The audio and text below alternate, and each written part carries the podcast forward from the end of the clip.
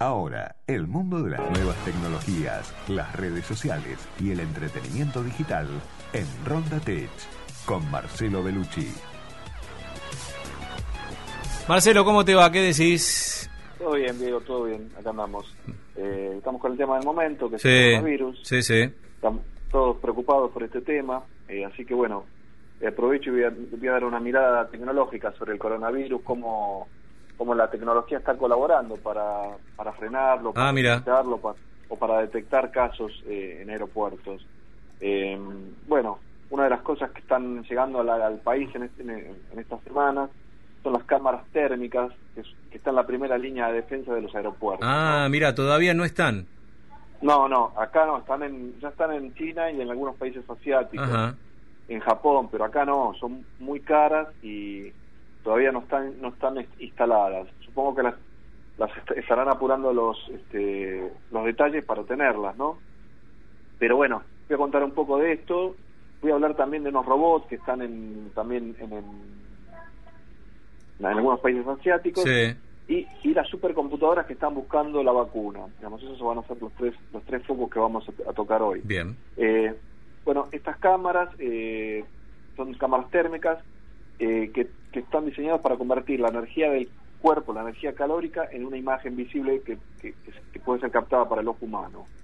A, a diferencia de a diferencia de las cámaras tradicionales, pueden percibir y analizar la radiación y determinar los grados de temperatura de cada persona que está en la fila. Dice, te- te- eh, si hay 10, a los 10 los registra en, en Ajá, segundos. Bien.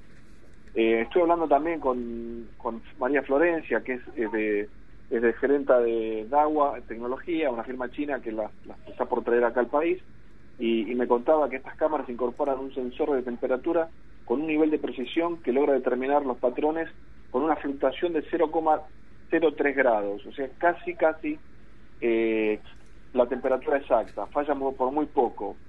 Eh, ¿Cómo logra esto? Viene con un software que se programa también para disparar una alarma cuando detecta una persona que supera los 37,5 grados. Si, si en la fila hay alguien que tiene esta temperatura, lo, identifica y, y hace sonar un- no una alarma fuerte, pero sí para el operador, para que sepa que a esa persona la tiene que la tiene que apartar, ¿no? Eh, entonces, bueno, en, en este sentido, si un equipo sanitario tiene que medir la, la temperatura ¿no? de, de 5.000 pers- de pa- pasajeros que llegan en, están en migraciones, eh, se requieren más o menos unas 4 horas, a razón de 3 segundos por persona. Y con estas cámaras tardan 30 minutos. Es este, como para, para ganar tiempo. Sí, sí. Eh, bueno, en este tipo de cámaras la radiación lo que detecta no depende solo de la temperatura ambiente, sino también de diferentes fuentes, ¿no? Eh, como todo, tiene inteligencia artificial y tiene diferentes algoritmos que logran definir la, la- la temperatura corporal a través de varios factores. Estas cámaras consideran, por ejemplo, el estrés que produce la espera para medir ¿no? la, la temperatura, la graduación del aire acondicionado, eh, y si el individuo llegó demasiado abrigado o tiene un teléfono celular encendido que irradia calor. Entonces, eh, este- estas, estas cámaras también para funcionar tienen dos lentes. Es un lente óptico tradicional para identificar a las figuras humanas, que- pa- para saber quiénes son, y a su lado hay un lente térmico que detecta la temperatura corporal. La, ¿viste? Los colores estos los podés, este, los podés personalizar para que tenga mejor o mayor contraste. Eh, ¿viste? Los colores térmicos pueden ser rojo, eh, Sí. flúor, entonces los, los puede cada uno hacer eh, a su gusto. Bueno, el- hoy el problema del coronavirus es el alto grado de contagio, ¿no?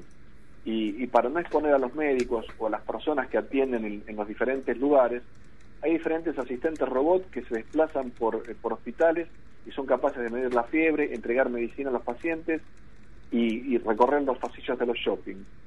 Este es el caso de Tim, Temi se llama, que, que es un pequeño robot que también tiene una, cámara térmica para analizar y lo que hace es estar en, aeropuertos, en, hoteles y te hace un diagnóstico, a ver si vos, un, diagnóstico preliminar si tenés este fiebre o coronavirus. Si detecta síntomas, a través de una pantalla te comunica con un médico que te hace el diagnóstico a la distancia. Todo esto para no exponer a los Sí, sí, claro.